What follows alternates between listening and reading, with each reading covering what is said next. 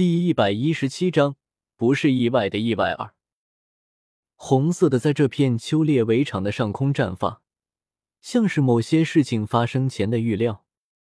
围场上，林觉意在看见天空中那道红色的烟花之后，脸色变得无比的难看，没有留下任何语言，直接的勒紧缰绳，转身离开。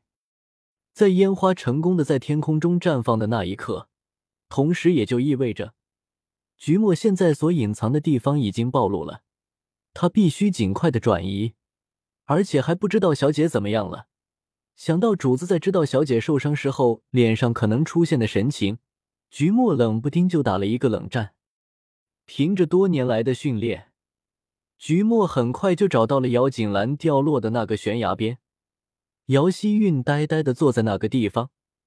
双眼无神的朝着悬崖下看去，脑海中不断的回想着莫倾城下去前的话。菊墨看到悬崖边姚希韵的那个状态，心里闪过一抹不太好的预感，却还是不死心的对着姚希韵毫不客气的问道：“姚大小姐呢？”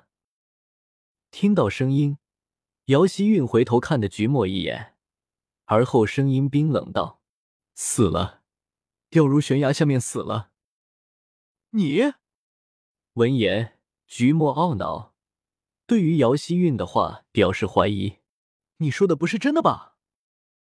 呵呵，虽然莫倾城死了会对姚希韵产生一些影响，但是那些影响也不是不能解决的。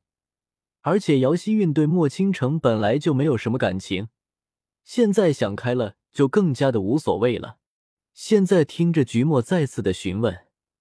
心里对于姚锦兰的死亡才算是有了更进一步的真实感，满脸喜庆道：“这个事情我骗你，我有什么好处呀？当然，如果你还想要自己骗自己的话，我也也不会阻止你。好了，这里的事情已经告一个段落了，你慢慢在这里看吧，我先走了。”姚希韵说完就想要走，可是因为心情太过起伏，让他的智商也严重的受到了影响。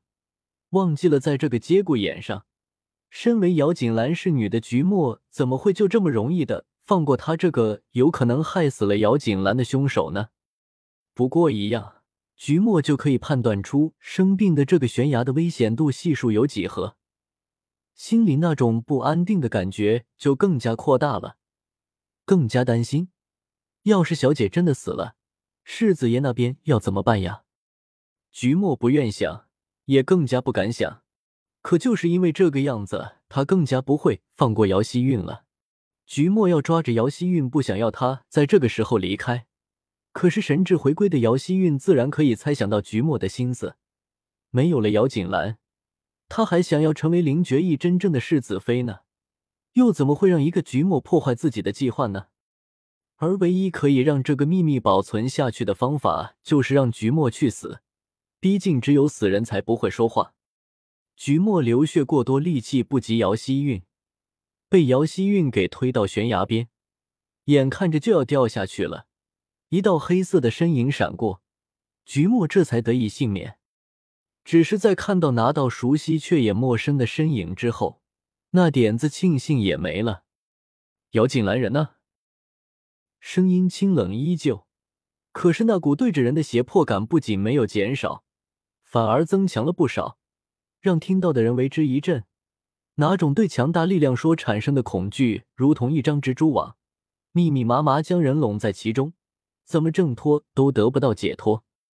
姚希韵转头看着青木的男子，一身玄衣，踏空而来，眼里的爱慕不仅没有减少，反而是急剧的扩大，更加在心里庆幸姚锦兰的死亡，说。姚锦兰人呢？看到林觉意如此模样，菊墨放在两侧的手不自觉的握紧，心里闪过千万种思绪，却还是诚实的将自己知道的答案说出了口。小姐，她掉入悬崖了。闻言，林觉意的脸色一下子就变了，羞的转头抬眸，死死的看向菊墨，再一次重述道：“你说什么？”主子，小姐她掉入悬崖了，我们被密林公主的人围攻，菊墨被人打晕给带走，醒来之后找到这个悬崖，而这个女人则将小姐给推入了悬崖。菊墨的话很大一部分是他猜想的，可是却也料想的不错。你不要乱说。姚希韵正用痴迷的眼神看着林觉意呢，冷不丁的听到菊墨对林觉意说话中正带上了自己，而且说的大部分对自己的话都不利，自然不能坐以待毙了。任由着菊墨将自己的罪给定了，虽然他说的很大一部分都是事实。姚希韵一脸着急的想要朝着林觉意跑过去，可是却在半道上就给林一给截下来了。林一，山下悬崖，所有地方立刻进入紧密搜索。是，主子。林一的眼神在一旁姚希韵的脸上停顿片刻，而后神色冷峻的转身，在空中抬抬手。几十个黑衣人从身后凭空出现，他们一个个蒙着脸。如果不是他们主动的出现，想必没有几个人可以发现他们的存在。任务：搜索姚大小姐。地点：山下所有的地点都不得放过。现在立刻就执行。命令记下。所有的黑衣人即刻转身，一个个训练有素的朝着悬崖下飞身下去，速度迅捷。一丝的耽搁都没有，林世子，我大姐姐已死了，你这么做都已经没有了任何意义了，你还是节哀顺变吧。林觉意如此作为，摆明了就是想要下去将姚锦兰给救回来。看着林觉意的作为，姚希韵突然就有些心慌。虽然牙膏，但是要是万一姚锦兰没有死呢？一想到这个可能，姚希韵就遗憾的说道。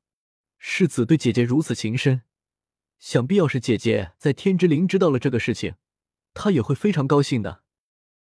是你将她给推下去的。姚希韵在心里千百次的想过，如果有一天林觉意肯用正眼看自己，那么自己的心里会是怎么样的心情？但是怎么想都不是现在这个样子，如同坠入了冰窖一般，那样的目光，太冷，太危险。冷到让姚希韵别过头去，不想要再被那样的目光给笼罩着。不是我，姐姐在之前好似就被人给下药了，在我过来的时候已经神志不清。我本来想要将她给拉过来的，可是却不料她自己不要我过去，还自己跳下了悬崖。如果可以，我真的不想要这个样子的。如果可以，我真的想要姚锦兰直接死去。而不是掉入悬崖，存着一丝生还的可能性。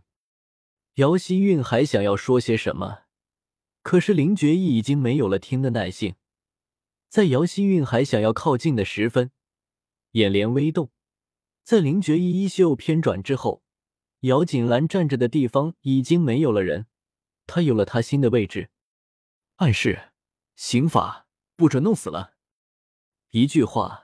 徐墨已经可以看到姚希韵的结局了。山崖上是个鸣潮汹涌，丛林悬崖的下面一片寂静，唯有潺潺的流水声在这片空间里回响。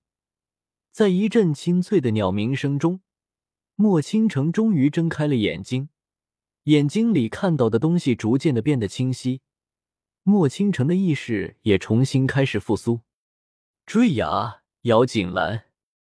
想到那个对着自己泪眼朦胧的女子，莫倾城心里一阵急切，着急的想要起身，却牵动了自己身体上的伤口，忍不住吸了一口气，好半天之后才终于起身，朝着四周到处望着。山崖的下面有一条河，一条非常湍急的河流。莫倾城在岸上找了许久，都未曾找到姚锦兰的身影。猜想着她是不是落在河里被水流给冲走了。莫倾城沿着河流走了许久之后，才在河边的一处石滩上发现了已经昏迷的姚锦兰，费力的将人给拖到附近的一个山洞里，看着姚锦兰湿漉漉的衣服，转身就出了山洞。过了许久，姚锦兰这才睁开了眼睛，看着头顶的山洞，不由得苦笑。这算不算是老天在自己死过一次之后给自己的福利，才会让给自己从那么高的山崖下摔下来都未曾死去？